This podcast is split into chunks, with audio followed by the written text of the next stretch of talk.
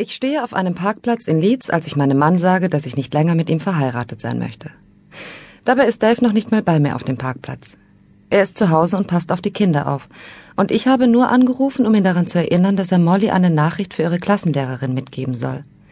Das andere flutscht mir einfach so raus. Das ist natürlich ein Fehler.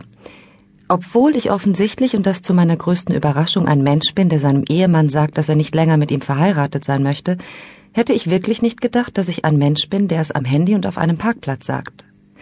Diese Selbsteinschätzung werde ich jetzt revidieren müssen. Ich würde mich zum Beispiel als einen Menschen beschreiben, der keine Namen vergisst, weil ich Namen tausende von Malen noch gewusst und nur ein oder zweimal vergessen habe. Aber Ehebeendungsgespräche finden bei den meisten Menschen, wenn überhaupt, nur einmal im Leben statt.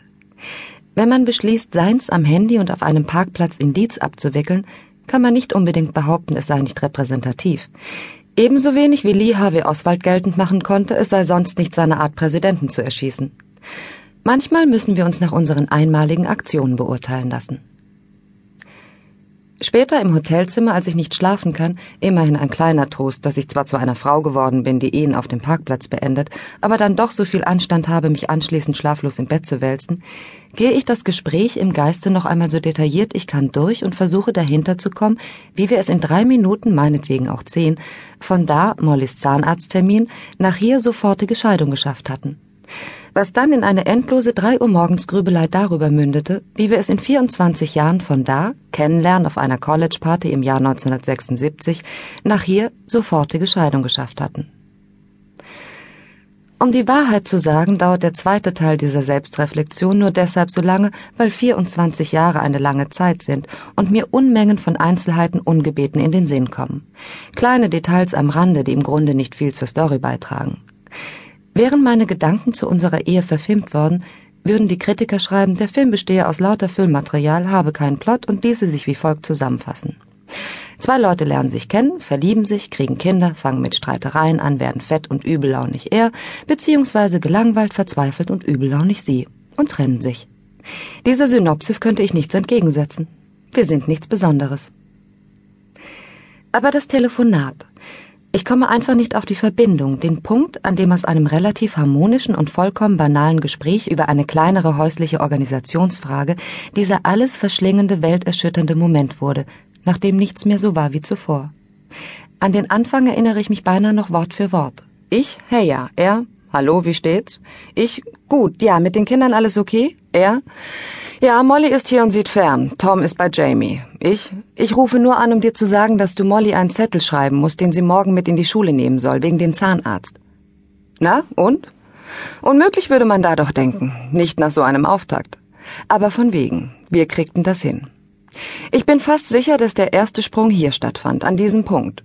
So wie ich es jetzt in Erinnerung habe, war dort eine Pause, ein ungutes Schweigen am anderen Ende der Leitung.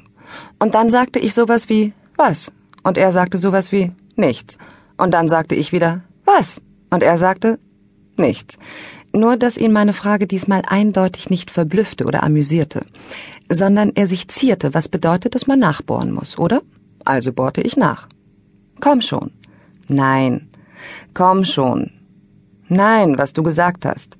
Was hab ich denn gesagt? Dass du nur angerufen hättest, um mir das wegen Mollys Zettel zu sagen. Was ist daran falsch? Es wäre nett, wenn du noch aus einem anderen Grund angerufen hättest. Du weißt schon, nur um dich mal zu melden, um zu hören, wie es deinem Mann und deinen Kindern geht. Oh, David. Was, oh, David?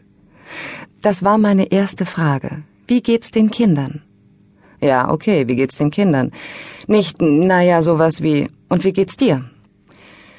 Wenn alles gut läuft, führt man nicht solche Gespräche. Man kann sich unschwer vorstellen, dass in anderen besseren Beziehungen ein Telefonat, das so anfängt, nicht dazu führen würde und könnte, dass von Scheidung geredet wird. In besseren Beziehungen würde man den Zahnarztteil zügig abhaken und zu anderen Themen kommen, dem Arbeitstag oder Plänen für den Abend oder in einer sensationell gut eingespielten Beziehung vielleicht sogar irgendwas, was sich in der Welt außerhalb der eigenen vier Wände zugetragen hat. Vielleicht ein Hustenanfall während der Nachrichten. Genauso alltäglich, genauso nebensächlich, aber eben Themen, die die Substanz und vielleicht sogar die Haltbarkeit einer ganz gewöhnlichen, nicht weiter wichtigen Liebesbeziehung ausmachen. David und ich allerdings, so sieht es zwischen uns nicht aus, schon lange nicht mehr.